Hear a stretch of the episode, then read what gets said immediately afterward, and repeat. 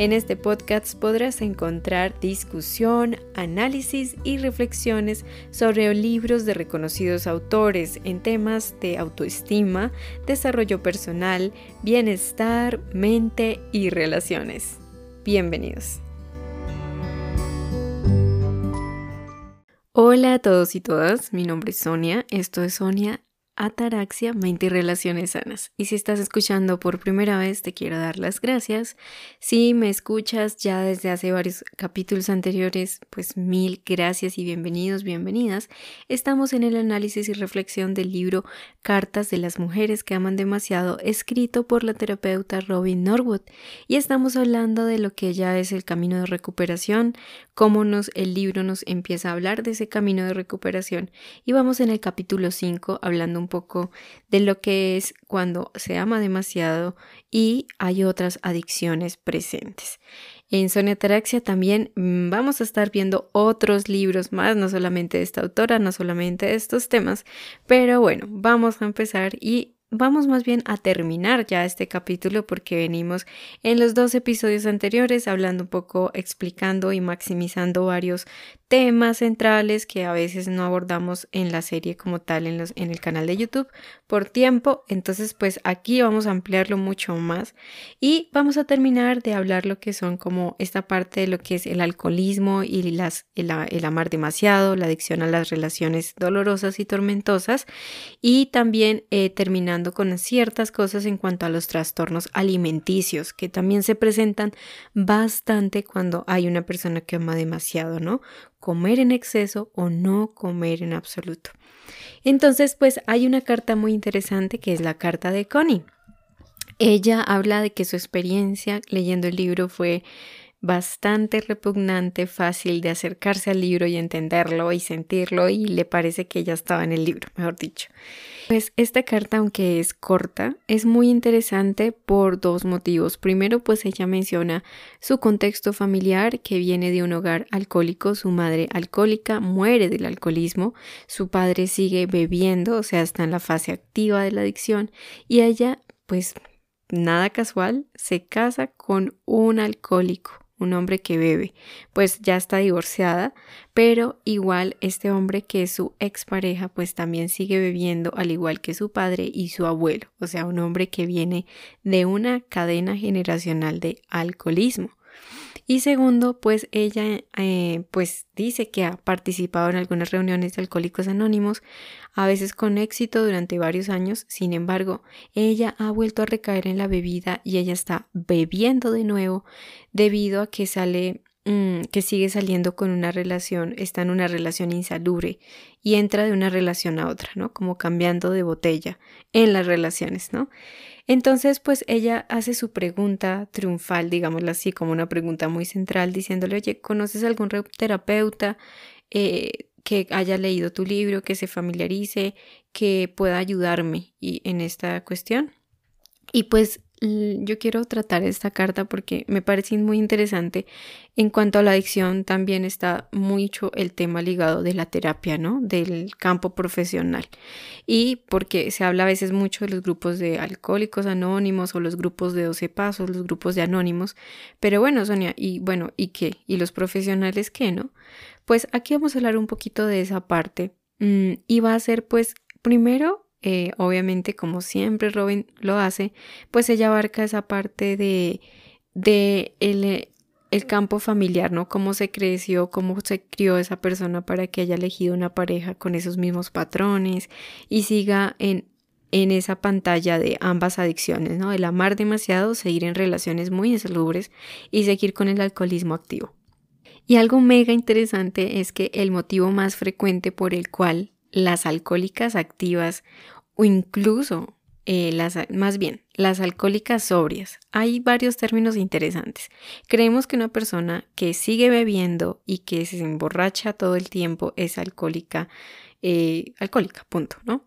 Pero también hay alcohólicos sobrios. Simplemente es una persona que aunque no esté bebiendo, es una persona que no está en recuperación, que no está en un programa de recuperación. Por ende, pues su enfermedad sigue allí latente pero esa persona vuelve a tocar el licor y sigue igual o peor. Entonces sigue siendo un alcohólico sobrio.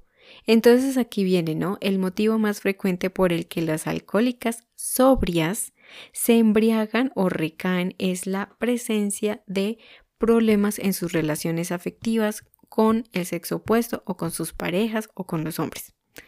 Esa es una de las razones más obvias y vemos ahí cómo es pendular, ¿no? Es muy pendular. Cuando en esa parte de las relaciones afectivas no funciona, me refugio en la bebida. Y cuando la bebida se sale de control, trato de buscar otra relación insalubre, a menudo insalubre, para olvidar y se vuelve algo muy pendular, donde se alimentan a las dos adicciones y básicamente si nos fijamos, cada adicción justifica a la otra. Bebo para olvidar mi dolor y como dicen muchas canciones para ahogar mis penas porque no me ama, porque no me elige, porque son relaciones infelices y me relaciono con relaciones infelices para tratar de salir del alcohol supuestamente. Entonces estamos viendo que por más de que una persona esté sobria, la sobriedad no necesariamente es sinónimo de recuperación. Sigue siendo una persona alcohólica sin tratamiento con todos sus modelos de comportamiento, de pensamiento, de personalidad insalubres funcionando, eso siguen funcionando. Entonces vemos que en una adicción no solamente es la sustancia o la compulsión lo que hace que un adicto sea adicto, es también, eh, yo una vez lo escuché y me parece fabuloso porque un terapeuta explicaba que la adicción tiene dos cabezas, es un monstruo de dos cabezas. El primero pues es, es la, lo que te hace consumir la sustancia o las relaciones, el dolor emocional, todo lo que te hace no detenerte. Pero la otra cabeza son esos patrones de comportamiento insalubres, tu personalidad afectada por la adicción, tu manera de relacionarte, de pensar, de ver la vida, eh, los patrones de conducta, de pensamiento. Esa es la otra parte y el otro lado de la moneda.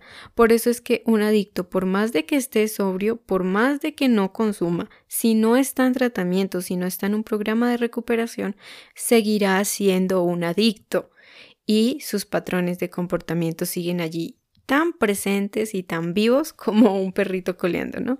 Entonces, pues allí es donde vemos esas diferencias.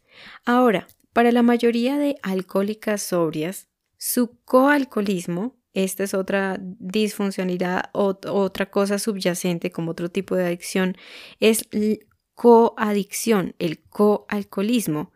Es uno de los mayores problemas de la sobriedad, es uno de los mayores obstáculos, ¿sí? ¿Qué es el coalcoholismo y la coadicción? Te invito a que veas la serie número uno en YouTube. Allí estuvimos hablando del amar demasiado y qué es una persona coalcohólica, coadicta, qué significa. Allí está, te invito a que lo veas. Entonces, estas personas, ¿cómo expresan en el caso de la adicción al alcohol? Expresando su coalcoholismo, se expresa mediante una conducta muy, muy dominante que impone las cosas, autoritaria, o bien completamente dependiente. Y pues lo que es más común, mediante ambos extremos, ambas conductas a la vez en simultáneo. Estos dos cambios tan bruscos, ¿no? De dominar en exceso, controlar, porque recordemos que las adicciones son enfermedades de control y pues debido a que se manifiesta así esa coadicción, en ese control excesivo, en dominar todo y la situación, es un reflejo de su profundo miedo interno a la intimidad emocional, a la verdadera intimidad, de mostrarse como es, de soltar las riendas y el otro extremo de ser completamente dependiente a la vez es ese miedo tan profundo y ese horror tan profundo también al abandono. Si tú te encuentras en una situación similar donde ves que tu adicción a alguna sustancia hace que te resulte más fácil y que te justifiques el practicar la adicción a las relaciones, ¿no? Meterte en relaciones caóticas y problemáticas todo el tiempo y no poder salir de eso entonces, pues también a la vez tu adicción a las relaciones hace que nos proporcione las excusas perfectas para continuar bebiendo o inyectándose o en la adicción que uno se encuentre, ¿no? Entonces, para romper ese ciclo pendular que, comentábamos, la autora nos sugiere es como enfrentar lo que es la recuperación, ¿no? Eh, es llevar la sobriedad. Em, y pues eso se hace mediante lo que ella nos sugiere y es con la red de apoyo. Y aquí es donde empieza esta cuestión del terapeuta, ¿no? Eh, es importante que hay terapeutas y profesionales muy, muy bien capacitados. De hecho, muchos de ellos también apoyan y fomentan la asistencia a grupos de apoyo. A veces creemos sentir que, y yo personalmente lo he escuchado, ¿no? Como no, para mí es suficiente la terapia y se acabó. Y está bien, o sea, nadie está diciendo que la terapia sea mejor que los grupos de apoyo, ni nadie está diciendo que los grupos de apoyo sean mejor que la terapia. De hecho, en muchos casos hay adictos que no tienen cómo solventar y pagar o unos servicios de un profesional. Entonces, a veces incluso es eso depende mucho, ¿no?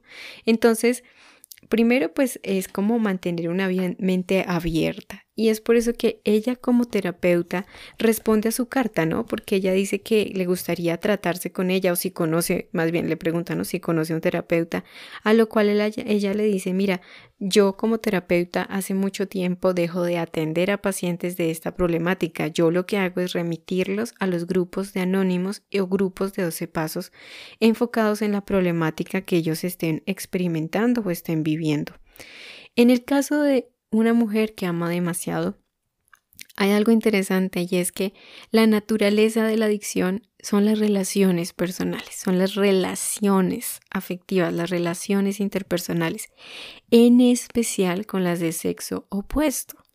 Y aquí Robin Norwood yo siento que le da como un punto directo a la yugular, porque ella siempre, eh, o más bien le sugiere a, a esta persona que le escribió su carta a Connie, le sugiere Mira, recuerda que puedes asistir a reuniones femeninas, ¿sí?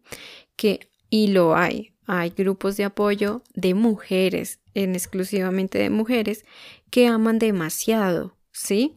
Si hay hombres que aman demasiado, pues seguramente ellos también conformarán sus grupos de apoyo en ese tipo de adicción. Pero ¿por qué ella menciona algo así? Primero, pues no es nada de em, exclusión, estigmatizar a nadie, no es violencia de género ni nada de esas cosas, simplemente es para estar a salvo. Por lo menos en esas dos horas o en esa hora que dure la reunión, estar a salvo de practicar la adicción a las relaciones eh, sociales, ¿no?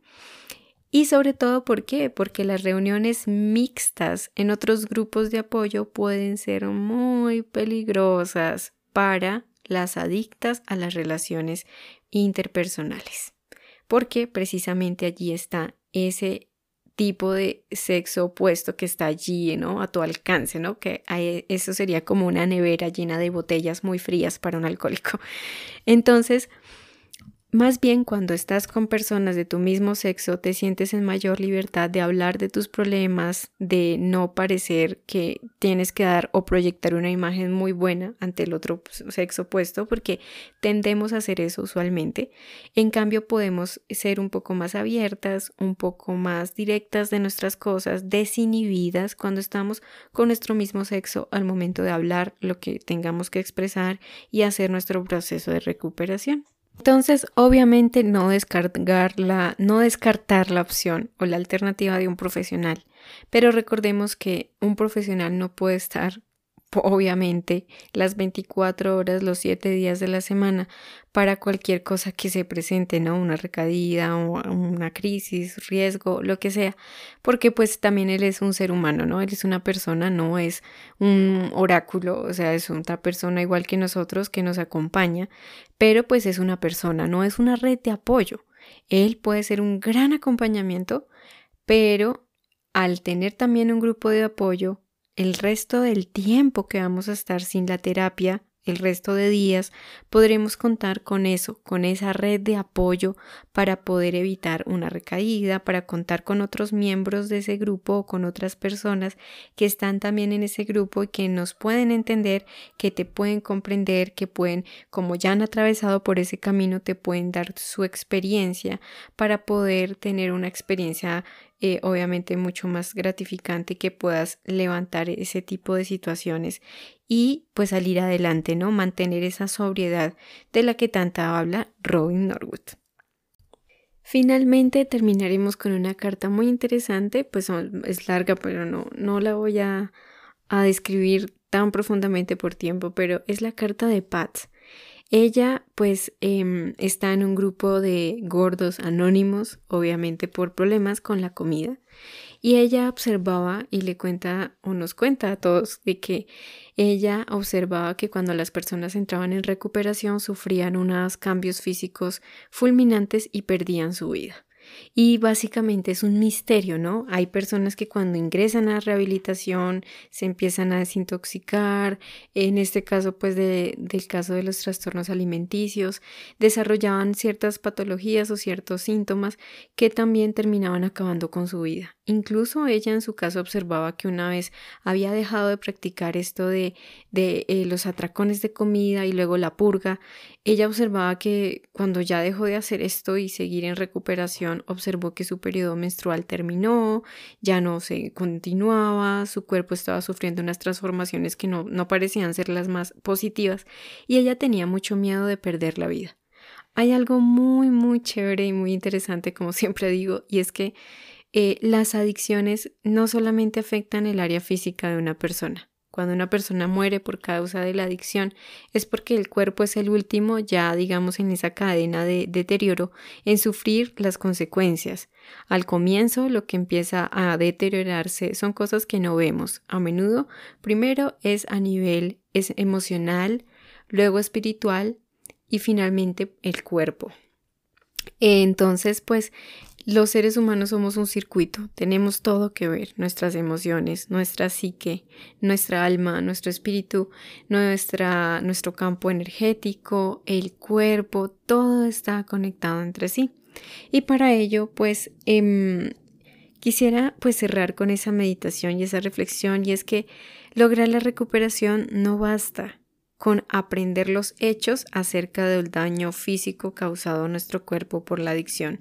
Es decir, aunque es un misterio y obviamente se sigue investigando y ella incluso menciona eh, recursos que podemos ingresar, que podemos ver, nosotros también podemos documentarnos, ¿no? Investigar acerca de lo que la ciencia ha descubierto en este tipo de, de escenarios y de problemáticas como lo son las adicciones. Sin embargo, cuando se trata del camino de recuperación de una adicción, no es muy no es que no sea positivo, no es muy provechoso del todo contextualizar y e intelectualizarlo todo, ¿no? Comprender qué pasa, ¿no? Más cuando no somos médicos, no somos profesionales de la salud física. En el camino de recuperación es importante que sepamos de que el daño físico no es lo único. Y eso me hizo responder varias inquietudes. A menudo yo tengo varias, no sé, eh, celebridades que admiro muchísimo y lamentablemente muchas de ellas hoy en día ya están muertas. Eh, también hemos conocido, sin duda, en donde estemos en el planeta, celebridades que son tan talentosas, hermosas, em, llenas de tanto, tanto, tantos dones y talentos, pero que lamentablemente las adicciones mm, acaban con su vida y mueren y se apaga esa luz, ¿no? Y yo no entendía, ¿no? fueron personas que ingresaron en hospitales, que fueron a rehabilitación, que tenían el dinero para poder hacer eso. Y aquí, pues, básicamente creo que respondí muchas de mis dudas y es porque, aunque los tratamientos médicos son buenos, son específicos, desintoxican, están encargados de investigar, de seguir, tratando de salvar la vida de la persona, Muchas veces el tratamiento médico, la mayor parte, ellos obviamente se destinan hacia lo físico.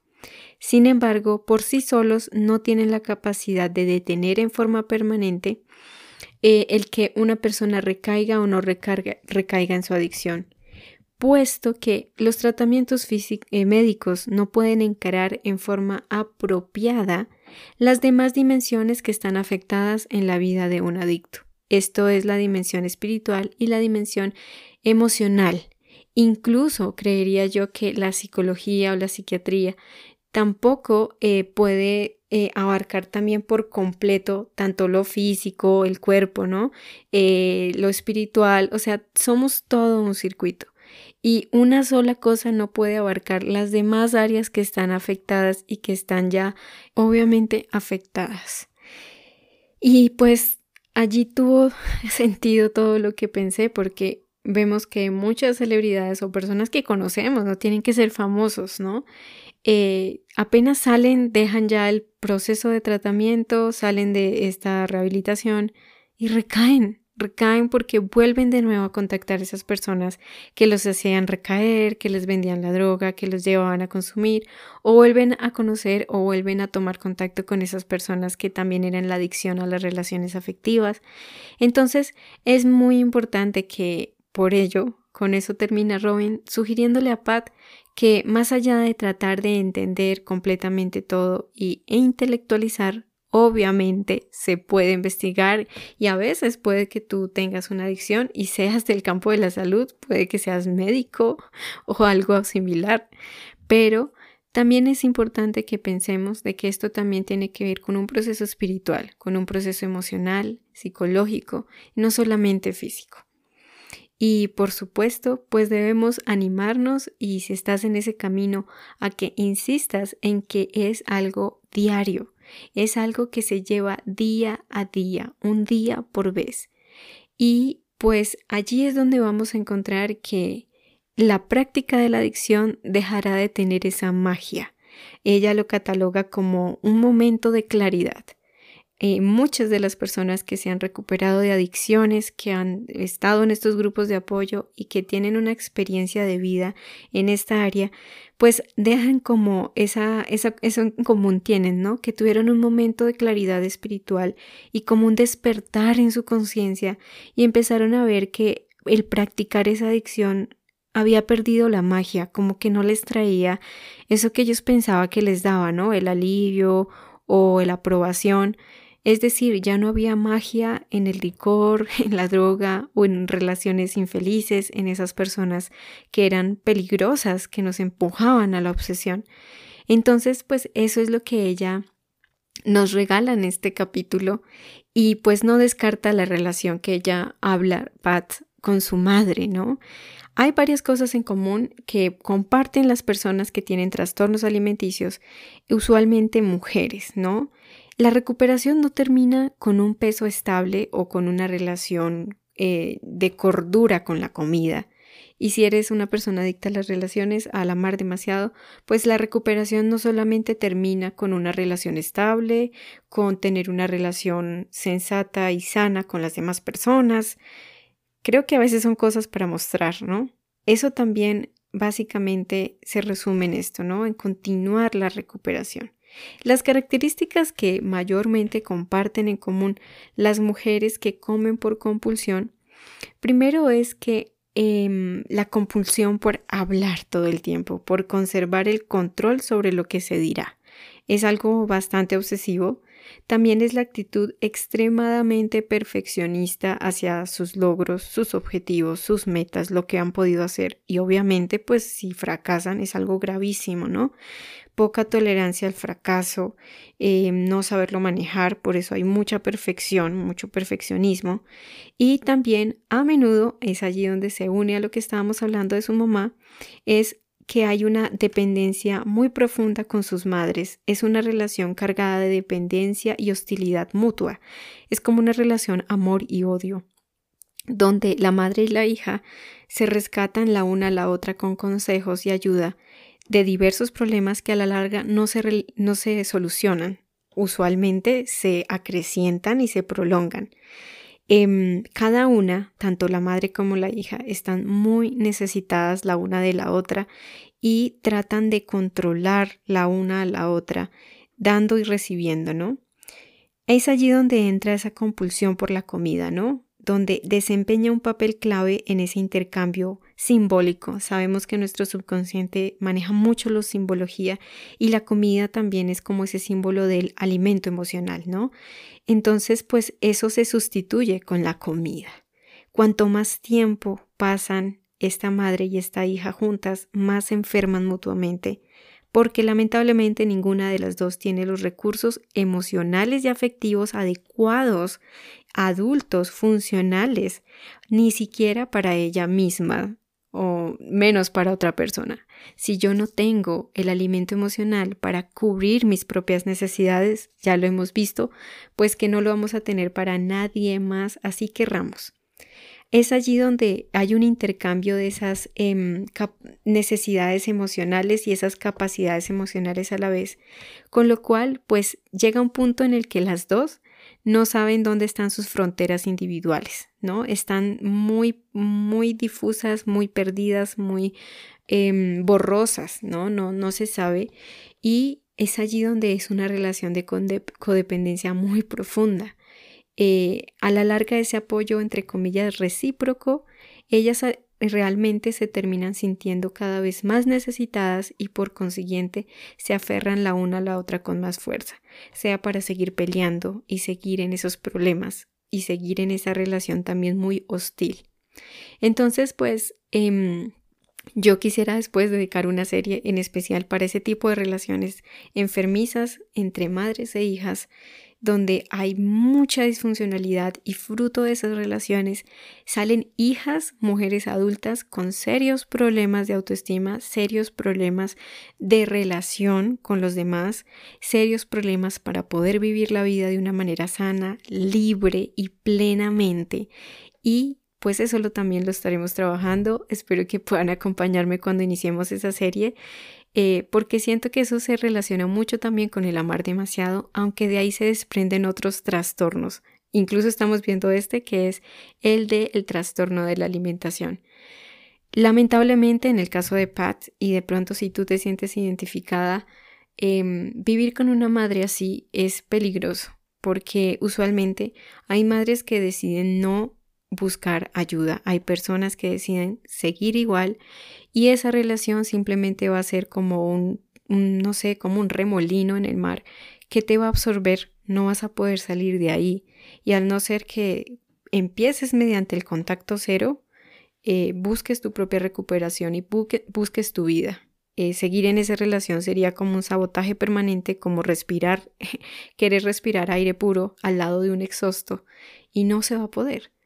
Para ello debemos recordar que nuestra provisión emocional eh, es la fuente, ¿no? Es un poder superior a ti misma, como tú lo concibas, eh, y que puedas encontrar el apoyo en un grupo, ¿no? En otras personas. Eh, los profesionales también son parte de esa red de apoyo, pero pues también son seres humanos, entonces no podemos estar todo el día llamando a un terapeuta todo el día, todos los días. entonces también están esos grupos de apoyo.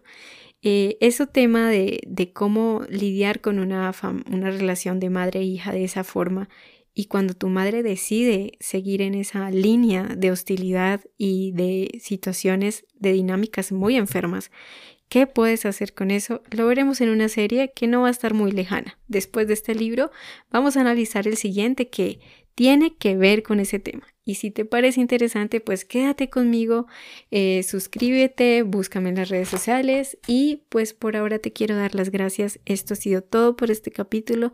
En el próximo ya estaremos viendo el siguiente, el capítulo 6, que son cartas de las mujeres que aman demasiado que están en terapia.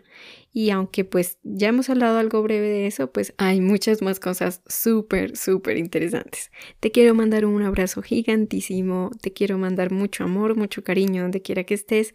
Mil gracias por tu valioso tiempo. Nos estamos escuchando por aquí por Sonia Taraxia y nos vemos. Recuerda que si quieres saber un poco más de qué es amar demasiado, puedes ver la primera serie en el canal de YouTube donde estuvimos hablando del primer libro de esta autora y como siempre les digo, más adelante veremos más libros de otros autores, otros terapeutas, de otros temas muchísimo más eh, variados. Y bueno, por ahora muchas gracias. Un abrazo. Nos estamos oyendo.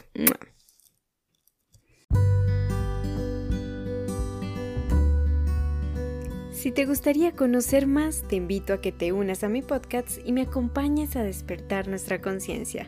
Conoce mucho más en el canal de YouTube de Sonia Ataraxia y encuéntrame como Sonia-Ataraxia en Instagram, Twitter, entre otros.